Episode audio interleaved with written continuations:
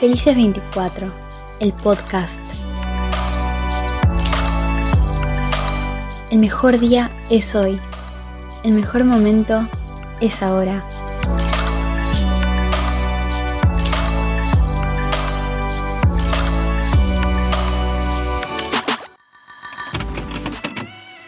Pues yo me describo más como un espíritu libre.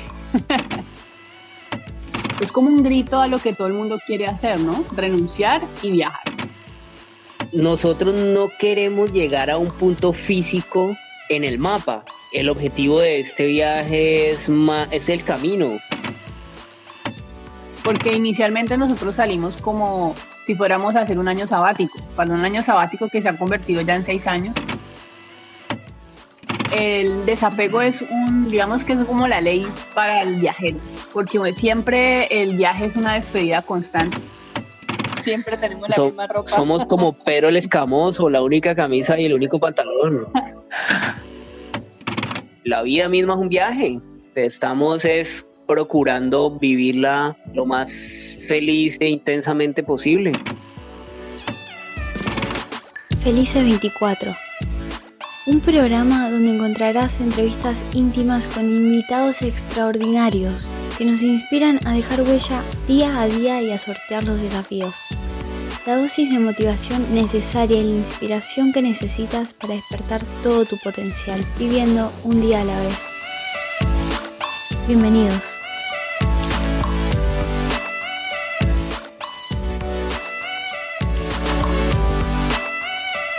Presenta J. Ochoa.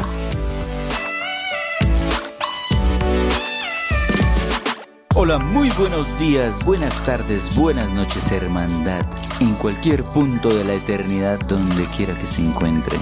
Mi nombre es J. Ochoa y en el día de hoy estamos con una pareja de vallecaucanos que admiro profundamente.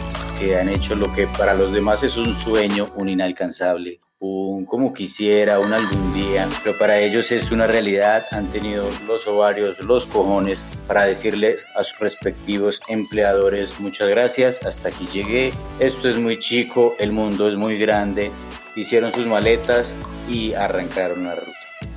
Dicen que una vez que te pica el bicho de los viajes no hay antídoto conocido y yo estoy muy de acuerdo con eso. Estamos con Lina y Andrés. Seguro ustedes los han visto en alguna nota en televisión o siguen las historias en sus canales en YouTube o en Instagram. Renunciamos y viajamos. Lina y Andrés, bienvenidos a Felices 24. ¿Qué más, Jota? Muchas gracias por la invitación. Y por la introducción tan linda. Ah, muchas gracias, hombre. Qué orgullo y qué alegría estar aquí. Mi nombre es Lina Marcela Ruiz, tengo 35 años, soy de Palmira Valle, en Colombia, y me dedico a ser eh, viajera y fotógrafa. Yo soy Andrés Felipe Álvarez, tengo 37 años, eh, soy el co-creador del proyecto Renunciamos y Viajamos. En este momento les estoy hablando desde Tailandia, soy fanático del rock and roll, de la fotografía y un amante de los animales y de la vida en general. ¿Cómo se describen ustedes después de ese recorrido que han hecho, de ese encuentro con ustedes mismos? ¿Quiénes son? Me gustó la descripción que hacía Andrés. ¿Se definen con una profesión, con una nacionalidad, con un proyecto? ¿Cómo se describen ustedes? Pues yo me describo más como un espíritu libre. un espíritu libre que toma decisiones por sí sola, que que está aprendiendo del mundo y que está aprendiendo cada vez más sobre qué es capaz de hacer. Sabes que yo me describiría y tal vez nos describiría a nosotros como unos sujetos en una transformación constante. Y, dentro de esa transformación, eh, dos personas que están viviendo la vida en un camino de aprendizaje y sobre todo con mucha intensidad. Eso es más o menos lo que nos describe, la intensidad con la que decidimos aprovechar esta oportunidad de, estar vivos. ¿Cuánto llevan juntos ustedes dos como pareja? Vamos a cumplir 20 años en diciembre. ¿Están casados? ¿Cómo inició esa relación? Arrejuntados, estamos arrejuntados. Desde pequeños, pues, sí nos conocimos cuando yo estaba en el colegio, Andrés estaba en la universidad, gracias al hermano de Andrés Y pues ya, nosotros desde, desde hace como sí, como cuántos años llevamos viviendo juntos. Como 10. Sí, como 10 años viviendo juntos, pero no, no estamos casados, estamos arrejuntados. Desde, desde que se conocieron ya sintieron esa, esa química, ese feeling que iban a ser un buen eh, alcahueta de viaje. No, no, no, no, estamos muy pequeños estábamos muy chiquitos. Nos conocimos cuando teníamos, cuando Lina tenía 15 y yo 17. Entonces, a esa edad no, uno no tiene idea de nada en la vida.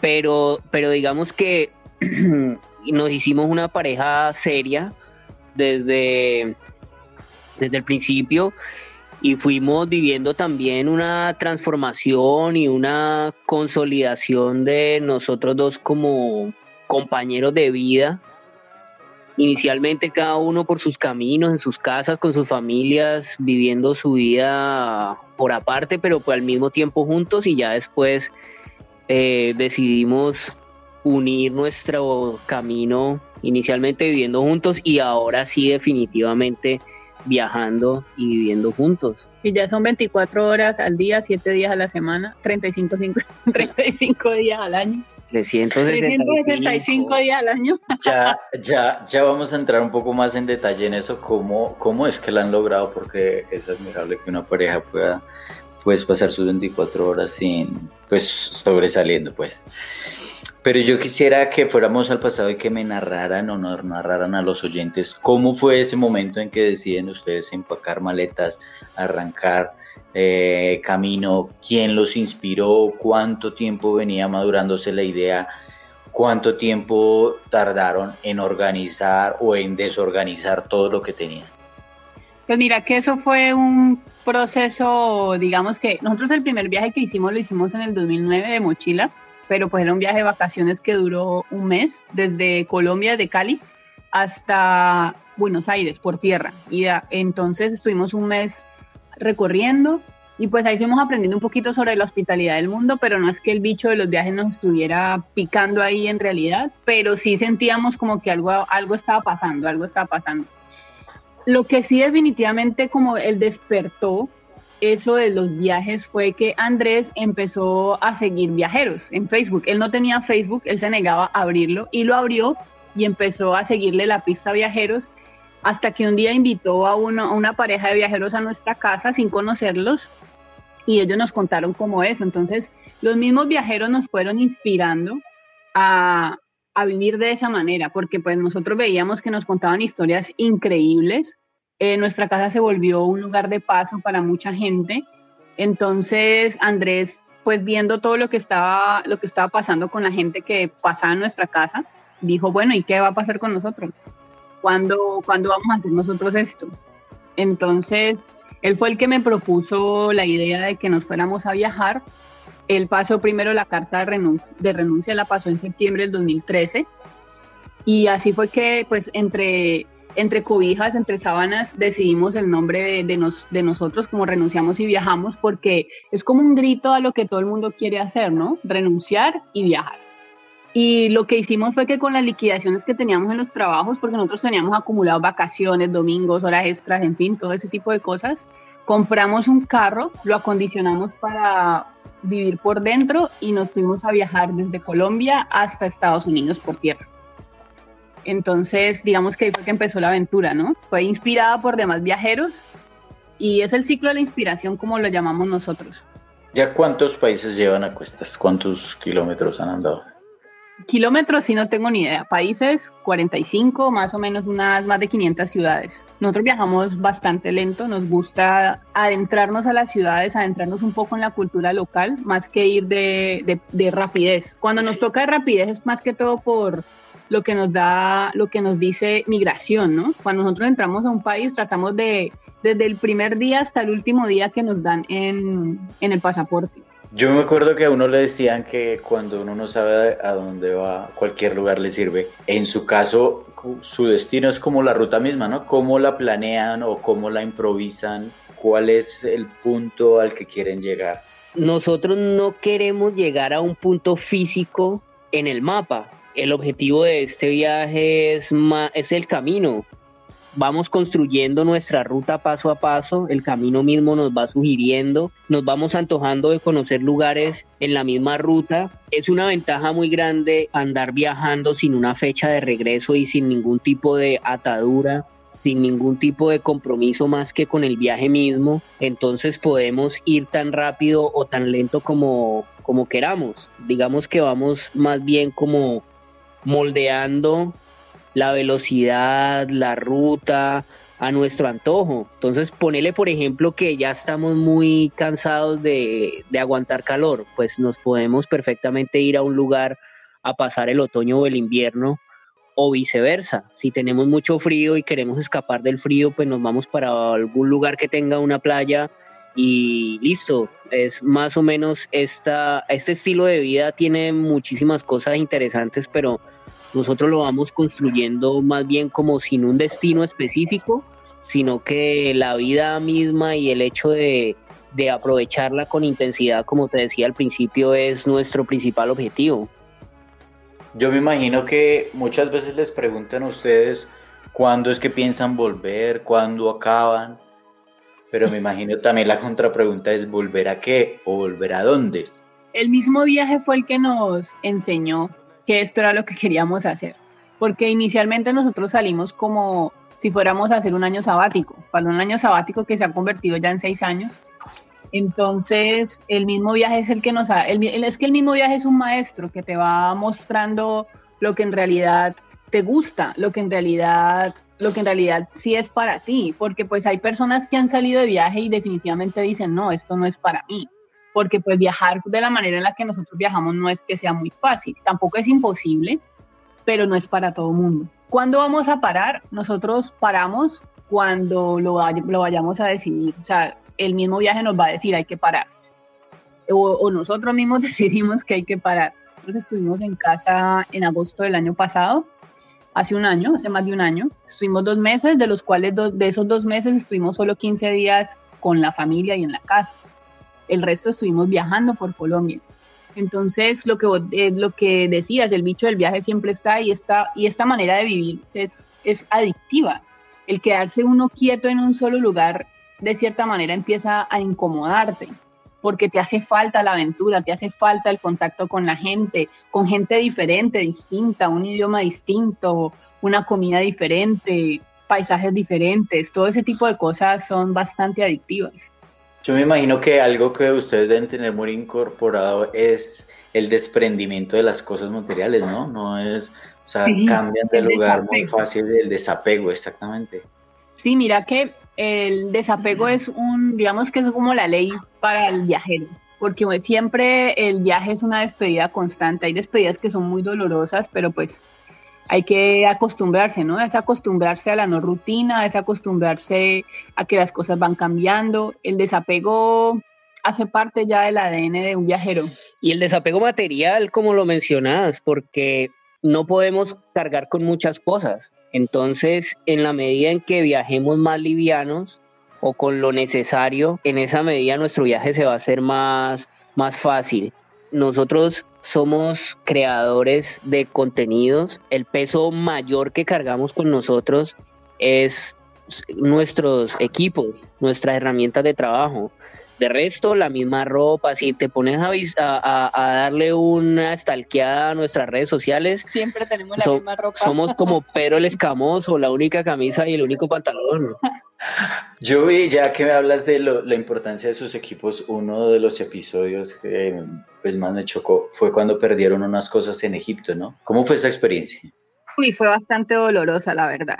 Pues especialmente para mí, bueno, para los dos, pero especialmente para mí porque sentí que era mi responsabilidad porque era mi maleta. Y, eh, y, en esa maleta cometimos pues el error de meter todo, de meter discos duros, de meter eh, micrófono, computador, de todo, de todo. Entonces, pues perder eso es muy doloroso, pero algo que, que me enseñó, y gracias Andrés también lo aprendí, es que si la solución no está en las manos de uno, es mejor dejarlo ir. Cuando un problema no tiene la solución, que uno no tiene la solución en las manos, pues es soltarlo. Sí, eso también, también ahí juega muchísimo un estado mental en el que hay que convencerse sobre justamente lo que estamos hablando y es el desapego el viaje somos nosotros, no el archivo que teníamos, el viaje somos nosotros y no los equipos.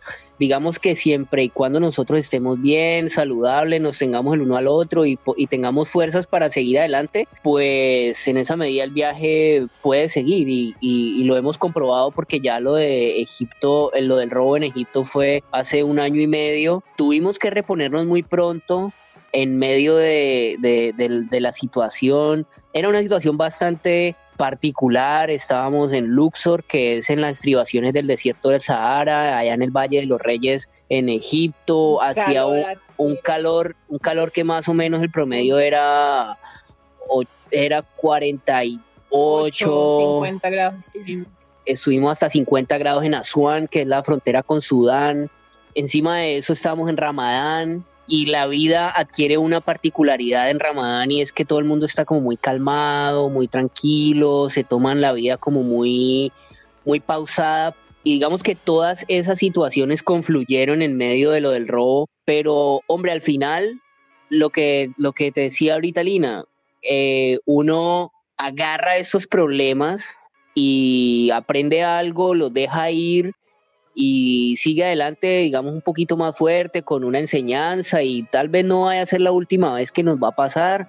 Entonces, nada, seguimos adelante y aquí estamos, felices de seguir viajando y, de haber vivido experiencias de, de, distintas categorías. Esa sabiduría seguramente la del viaje es trascender muy rápido. Eh, ahorita estamos pasando por una época en donde se menciona mucho el tema de reinventarse, de, tener esa resiliencia y en esta pandemia se quedan encerrados en un país, en Tailandia. ¿Cómo ha sido esa adaptación, ese, esa aceptación de la realidad sin, sin pelear, sin generar resistencia? Porque yo creo que eso es un poco lo que nos, nos cuesta trabajo como humanos, ¿no? Seguir el fluir de este río. ¿Cómo han hecho ustedes para aceptar eh, la realidad como llega y surfear ese, ese curso?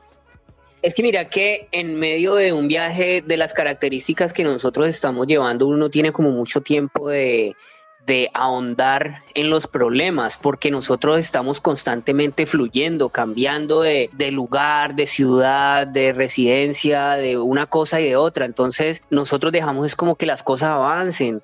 En medio de la pandemia, pues sí, claro, nosotros, imagínate, imagínate esto, el mundo entero cierra sus puertas, cierra sus fronteras, hay una amenaza de muerte y de extinción masiva y nosotros estamos al otro lado del mundo, en un lugar donde no hablamos el idioma, donde no tenemos los mismos derechos de los locales, empieza a generar como una, un pensamiento generalizado de que son los extranjeros los que están portando un virus y entonces pues claro, a uno le da miedo, uno siente ganas de volver, pero también es que somos muy dados a verle el lado bueno a las situaciones. Entonces nosotros somos sobre todo muy agradecidos por las cosas buenas que nos pasan. De todo sacamos eh, algo bueno y en esta situación en particular sacamos algo bueno de que nos quedamos varados en Tailandia, que es un país maravilloso, muy barato, la gente es supremamente buena, amable, el clima todo el año es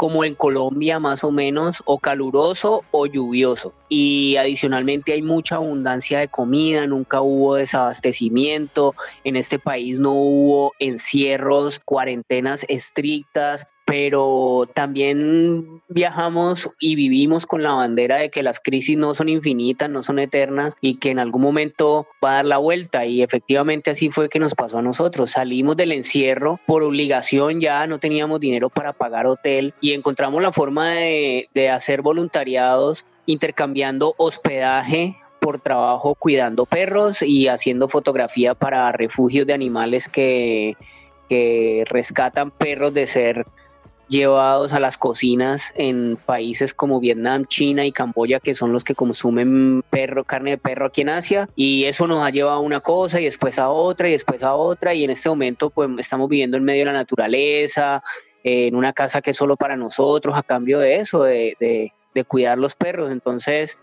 Es una reciprocidad que el viaje les va entregando, ¿no? Mira que sí, la verdad, los perros, nosotros decimos que los perros nos salvó, porque pues nosotros estamos encerrados, llevamos mucho tiempo encerrados y ya al entrar en contacto con ellos y que ellos dan tanto amor, tanto cariño, pues lo llenan a uno de vida. Ellos son una compañía increíble y pues nosotros somos súper amantes de los animales, sobre todo de los perros. Entonces, pues eso nos ha, revitalizado la vida y acaba con ellos, ellos nuestra vida aquí, aquí en esta isla. La verdad es muy bonito, es muy bonito la labor con ellos. De todos esos países que han recorrido, ¿cuál o cuáles les han quitado realmente el aliento? ¿Cuáles incluso los han tentado para decir, aquí podríamos echar raíces, aquí quisiéramos eh, quedarnos a vivir?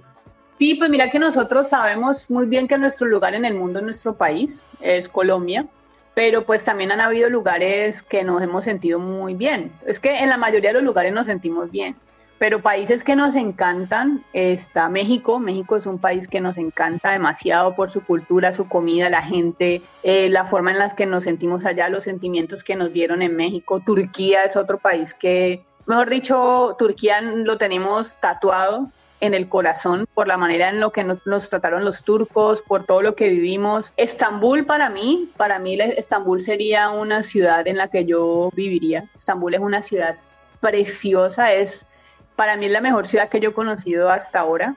Y sí me gustaría vivir un buen tiempo ahí. De ahí solamente estuvimos un mes, pero maravillosa ciudad. Pues como de echar raíces, no, no me gustaría echar raíces en ningún lado pero me gustaría pasar una temporada conociendo muchísimo más a México. Me fascina México, soy un amante de México, esa gente, esa cultura, la historia, la diversidad, todo. Me parece, México me parece un lugar increíble. Y Colombia, Colombia es un lugar maravilloso, maravilloso. A pesar de todas las trabas que nuestros gobernantes nos ponen y a pesar de que históricamente la clase que nos gobierna nos ha puesto la vida tan difícil. Colombia no deja de ser una tierra increíble, llena de gente buena, hospitalidad, costumbres, fiestas, alegría, diversidad en los paisajes. Eh, Colombia, Colombia es el país al que siempre va a querer volver, empezando pues porque de allá somos y allá están nuestros sentimientos más profundos que por supuesto es nuestra familia.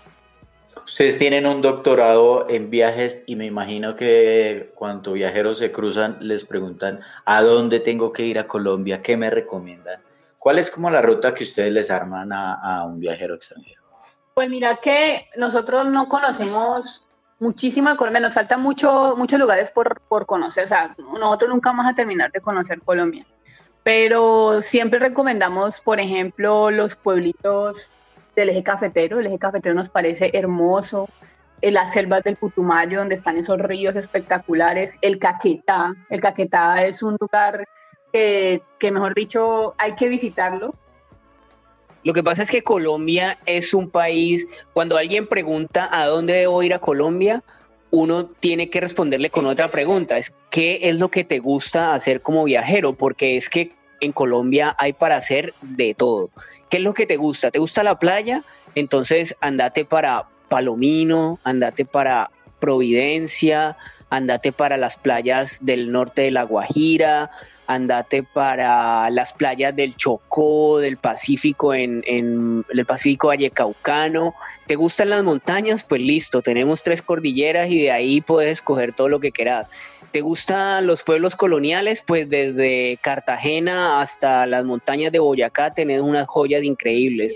¿Te gusta la cultura y las grandes ciudades? Pues tenemos tres ciudades que son increíbles y que hay una oferta cultural maravillosa a nivel de cualquier otra ciudad de América Latina.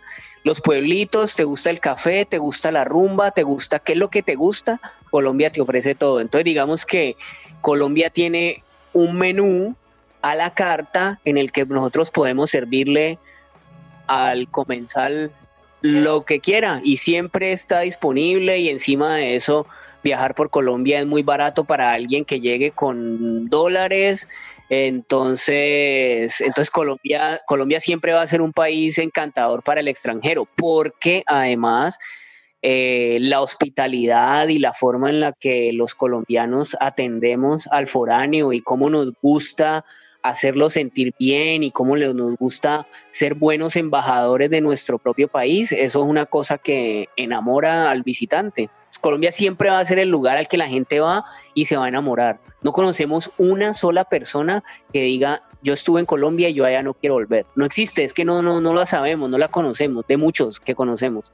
Entonces, eh, Colombia, destino fijo para alguien que quiera una aventura emocionante garantizada. Bueno, adhiero cada una de las palabras que diste porque estoy completamente de acuerdo. Ahora sí les quería preguntar cómo es hacer esa travesía en pareja. ¿Cómo, cómo han hecho ustedes? ¿Cuál ha sido el truquito para, pues para sobrellevarse? No quiere decir soportarse, sino para convivir sin que quiera al uno decir, ya me aburrí, me cansé, eh, pago maleta y me voy, no tirar la toalla. ¿Cómo, ¿Cuál ha sido esa fórmula? Pues mira que yo creo que una gran ventaja que tenemos nosotros es que pues primero nos conocemos hace muchos años, entonces sabemos lo que, lo que le gusta y lo que no le gusta al otro. Eh, somos, aparte de que somos pareja, somos equipo de trabajo, entonces estamos eh, luchando para el mismo lado, ¿no? Entonces eso es una ventaja enorme, estás luchando por el mismo sueño, entonces si no haces algo que tenés la responsabilidad de hacer, pues las cosas no van a funcionar. Lo otro es que entendimos que si nos enojamos entre los dos, porque pues por lo general uno se puede enojar, uno puede pelear, siempre puede pasar sin problema, uno se tiene que desenojarse muy rápido, porque solamente nos tenemos el uno al otro, o sea, no hay más alternativa. Cuando vos estás en tu casa, si peleas, pues estás con tu mamá, con tu amigo o lo que sea, pero acá no, acá no hay esa alternativa, entonces también hay que pasar la, la página muy rápido. Al principio, por ejemplo, el primer viaje que hicimos en el 2009 sí fue terrible, peleamos todo el tiempo, cuando regresamos, Andrés lo que le dijo a mi mamá, porque nosotros no íbamos, entonces vea señora, quién le entregó a su hija, usted era qué hacer con ella, pero yo con ella no. Entonces, eh, son procesos de maduración también, son procesos de maduración, porque por ejemplo, en esta manera pues, de viajar ceros no hay. Eh, cuando hacemos amigos, pues hacemos amigos en conjunto, trabajamos en conjunto, respetamos los espacios de soledad de cada uno, lo que quiera hacer cada uno eso, les, quería preguntar, qué pena que interrumpo, pero ¿tienen también sus espacios de soledad privados cada uno? Normal, es que es normal. Por ejemplo, a Andrés le encanta irse para el río, yo vaya de solo. ¿Por qué tengo que ir yo? Pero pues eh, son espacios, son espacios que, que, si quiere leer en un espacio, que si quiere irse a ver una película, que si quiere irse para donde quiera irse, así hay que hacerlo, porque es respetar el espacio del otro que quiere estar solo, mira, no, quiere hablar, porque hay momentos en que, por ejemplo, yo me despierto y no, no tengo ganas de hablar con nadie, pues con Andrés, que es el único con el que hablo. Entonces, ya, es respetar eso, es, es respetar que hay momentos en que uno no tiene por qué estar todo el tiempo pegado del otro. Y en general encuentran más ventajas que desventajas que, digamos, un mochilero solitario. Nosotros encontramos muchísimas ventajas eh, al viajar en pareja. Por ejemplo, cuando hacemos dedo, es más fácil que te recojan cuando es en pareja. Cuando hacemos couchsurfing, es más fácil que te reciban cuando sos pareja. Eh, es más fácil la vida en pareja. Cada uno tiene sus especialidades, lo que facilita muchísimo el trabajo del otro, ¿no? Entonces, Andrés es el creador de contenido, yo soy la que me encargo de la edición del video, de, de organizar las finanzas de, la, de, de renunciamos y cosas por el estilo, ¿no? Cada uno tiene su papel. Cuéntame un poco ese día a día, cómo, de qué viven y cómo es que estructuran ustedes la agenda de sus 24 horas. Mm, pues nosotros no es que la estructuremos mucho tampoco, porque pues ahorita, digamos que desde hace unos meses, desde que estamos aquí en Tailandia, tenemos una rutina que antes no teníamos, porque antes era la no rutina. Eh, ahorita tenemos una rutina, la rutina, pues la típica rutina de de levantarse, en nuestro caso estar pendiente de los perros, ir a mirarlos, que estén bien, sacarlos a pasear, trabajar en el blog, trabajar ahorita en el nuevo proyecto que es el podcast. Entonces son cosas como muy, muy de escritorio las que estamos haciendo ahorita. Salimos a pasear aquí en la isla. Por ejemplo, si no está lloviendo, por estos días ha estado lloviendo mucho, entonces nos quedamos aquí en la casa, trabajando en, renunciamos en cualquiera de los proyectos que tenemos y creando nuevos proyectos, porque pues eso sí es una, una ventaja que siempre está la creatividad a tope, pues sobre todo para Andrés. Andrés siempre está, siempre quiere estar innovando, siempre quiere estar creando, porque renunciamos en nuestro proyecto de vida y queremos que, este proyecto perdure en el tiempo. Entonces siempre trabajamos, trabajamos bastante en eso, trabajamos en calidad, trabajamos en, por ejemplo, estudiamos también. Eh, ahorita hace poco terminé un curso de WordPress. Andrés también está eh, estudiando, por ejemplo, edición de fotografía. Entonces son cosas que vamos como para mejorarnos como personas y mejorar también el equipo. ¿A dónde proyectan o cómo lo visualizan? Eh, renunciamos y viajamos a futuro a unos cinco años. Como un referente de viajes para Colombia. ¿Han pensado en un segundo libro, un documental, algún otro material así de compilación? En un segundo libro sí lo hemos pensado, pues ahorita último hemos vivido muchísimas experiencias. Lo que pasa es que sería un tomo tipo Biblia, porque son muchas cosas, entonces es un poco difícil determinar qué va en el libro. Pero, pero sí, sí queremos hacer un segundo libro, pero para eso pues se necesita como el espacio, el espacio para hacerlo, porque pues Andrés es el que escribe, entonces él necesita como un espacio muy tranquilo y pues en este momento con el cuidado de los perros y con la cantidad de cosas que tenemos que hacer, no, no está, no se facilita el ambiente para, para sentarse a escribir. ¿Hay algún viaje que todavía tengan pendiente que, digamos, esa travesía no se puede acabar hasta que lo concluyan? Claro, a nosotros, es que nosotros nos encanta movernos, siempre vamos a tener lugares que descubrir nuevos y siempre hay lugares a los que vamos a, a querer regresar Ahora nos encantaría irnos a Corea del Sur cuando, cuando abran nuevamente fronteras. Nos encantaría explorar un poco más del Medio Oriente. volver. a India, que siempre es India y como la región por allá, Sri Lanka, Sri Lanka, Bangladesh, Pakistán, Nepal, eh, toda esa región es fascinante de conocer. No, siempre, el mundo es muy grande y la vida es muy corta. Siempre van a haber lugares, pero algo así como que no sentimos que, que este viaje se puede acabar si no vamos a tal lado, ¿no? El viaje, la vida misma es un viaje. Estamos es procurando vivirla lo más feliz e intensamente posible. Tips para viajeros. ¿Qué es lo que ustedes creen que necesita un viajero? Ahorita hay mucho nómada digital. ¿Cuáles son aplicaciones que ustedes consideren imprescindibles? Sí, viajen con un seguro. Uno nunca sabe lo que le va a pasar. Nosotros siempre viajamos con seguro, no lo hemos tenido que utilizar nunca pero el mejor seguro es el que uno tiene y no tiene que utilizar. Entonces viajen con seguro. La mayor recomendación que nosotros podemos dar es que traten de tener el mayor contacto posible con los locales, con la gente que les va a mostrar de verdad cómo es la vida en el lugar donde están porque uno se puede ir a meter a un resort, a tomar cócteles y a tomar el sol al lado de una piscina de una playa, pero eso no es viajar. Viajar no es desplazarse. Viajar no es llenar un pasaporte de sellos. Viajar es justamente mirar el mundo con otros ojos y eso solo se produce a través del contacto con la gente y del aprendizaje y de los sentimientos que uno puede desarrollar por otras personas y por otra cultura. Entonces, no importa tanto, digamos, los aspectos técnicos esto de dónde guardar el dinero, dónde guardar el material audiovisual, todo eso hay tanta información en internet. Más bien es como viajar desde que estás saliendo de tu casa con la mente abierta, con las ganas de, sentir, de absorber, de cambiar. Un viaje es un agente transformador dependiendo de, de cómo uno lo afronte. Entonces uno simplemente puede viajar en el sentido que se está moviendo de un lugar a otro o de verdad puede viajar hacia el interior de uno mismo y todo eso se genera a través de, del contacto con el local y de la mente abierta con los lugares a los, que, a los que uno va. No critique los lugares donde están y la gente simplemente porque hacen las cosas diferentes a usted. Entonces, como ese tipo de, cosas sería más bien como el consejo que, le, les daríamos. Es entender que uno es el extraño en ese lugar. Entonces no es que las cosas estén mal hechas, sino que así, así son. Entonces, por ejemplo, la manera en la que comen India, la manera en la que comen por acá, que comen con palillos. Entonces no es que ellos estén mal, sino que así son.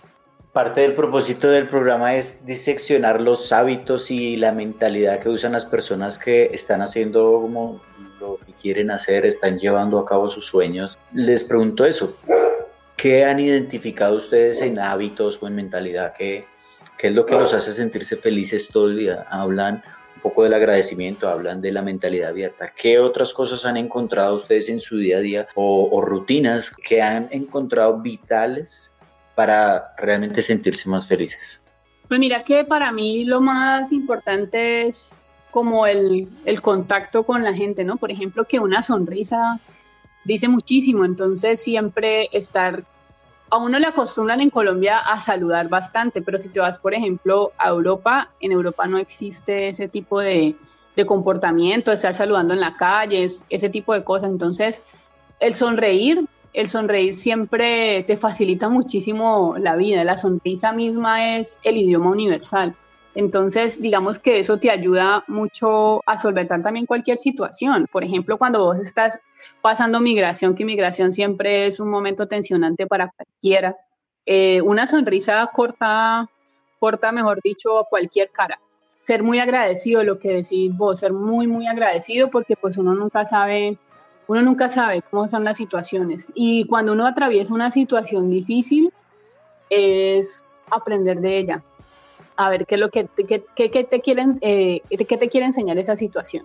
En varios libros de desarrollo personal le plantean a uno la pregunta de ¿qué haría usted si tiene una enfermedad terminal o cómo quisiera usted ser recordado? Eh, es mi impresión que ustedes de verdad han llevado su vida al límite de hacer lo que les han querido hacer, lo que realmente les resuena en su, en su espíritu. ¿Qué se contestarían ustedes? ¿Qué les hace falta hacer? ¿Cómo quieren ser recordados?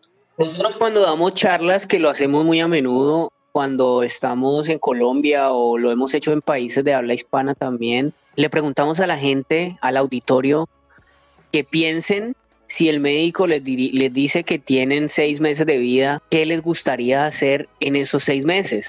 Continuamos nuestra charla y en algún momento eh, les empezamos a preguntar, bueno, ¿vos qué harías? No, pues que yo me iría de viaje, no, pues que yo le pediría perdón a la gente que le he hecho mal, no, pues que yo estaría más tiempo con mi familia, no, pues que tal cosa. A lo que nosotros les volvemos a preguntar, pero ¿y por qué no hacerlo ya? ¿Por qué esperar a que el médico llegue con el diagnóstico del cáncer y decir que nuestro tiempo se está acabando? Y les decimos que si no han caído en cuenta que lo que todos dijeron se resume en lo mismo, lo que todos dijeron, así sea trabajar, construir, viajar, perdonar, eh, amar, se resume en la misma palabra y es vivir. ¿Por qué no lo hacemos ya mismo? ¿Por qué, por qué tenemos que esperar algún momento específico de nuestra vida, si sea la jubilación, el retiro, una cantidad de dinero específica en una cuenta, un momento eh, de madurez en nuestra vida para vivir. ¿Por qué no lo hacemos ya? ¿Por qué no somos conscientes de el estado efímero, finito de nuestra existencia y nos dedicamos a exprimirla al máximo eh, con las herramientas que tenemos en este momento. ¿Por qué no hacemos de nuestra vida un estado puro de disfrute a través de lo que sea que nos guste? Nosotros no estamos predicando la palabra de los viajes como la Biblia del buen vivir. Cada cual que lo haga de la manera que le parezca, a través del arte, a través de eh, la creación de cualquier tipo, a través de lo que sea que les guste hacer, pero vivir la vida. Eh, a mí lo que me interesa más que ese resultado es aprovechar que el escritor Mario Mendoza llama el sentido profundo de la existencia. Me imagino que ustedes aprovechan el tiempo para leer. ¿Qué libros eh, en todos estos viajes recomendarían para la gente en soledad o en una de esas travesías que quieran hacer? Hay un librazo que se llama Renunciar y viajar el trabajo donde brilla el sol. Excelente, lo recomiendo, doctor.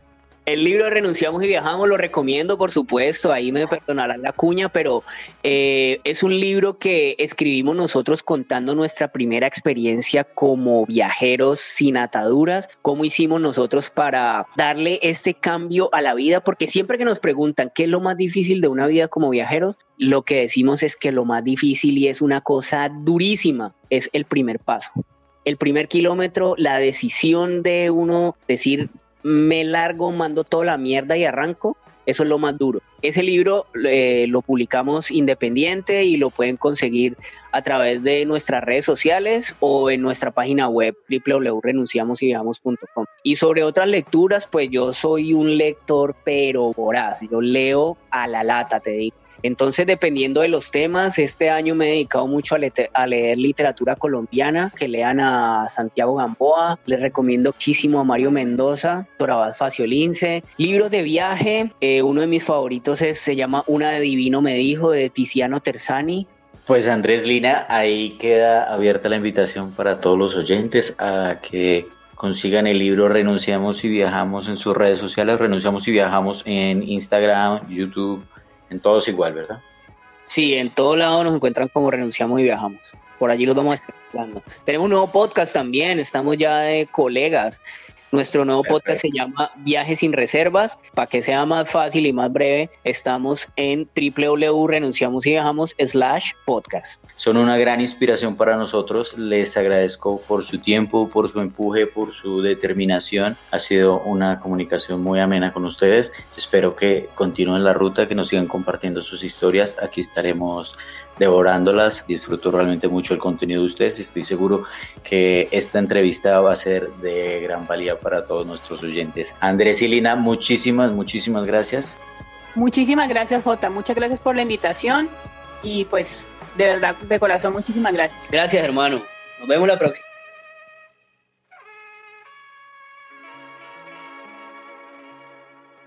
Bueno amigos, ya los oyeron. ¿Qué tal esta dosis de inspiración que nos deja esta pareja de viajeros? Dijo Aldous Huxley alguna vez, viajar es descubrir que todos están equivocados acerca de otros países. Yo personalmente creo que muchas de las enfermedades como los prejuicios, el racismo, la homofobia o la apatía se nos quitan viajando. Nos oímos en un próximo episodio y no se olviden de mantener su lamparita encendida y compartir este episodio con alguien que de golpe necesita un empujoncito para irse de viaje. Se les quiere y felices 24 horas. Chao pescado. No olvides seguir cada uno de los episodios en felice24.com a través de tu reproductor de podcast favorito y en nuestras redes sociales. Y recuerda, el mejor día es hoy. El mejor momento es ahora. Felices 24 horas.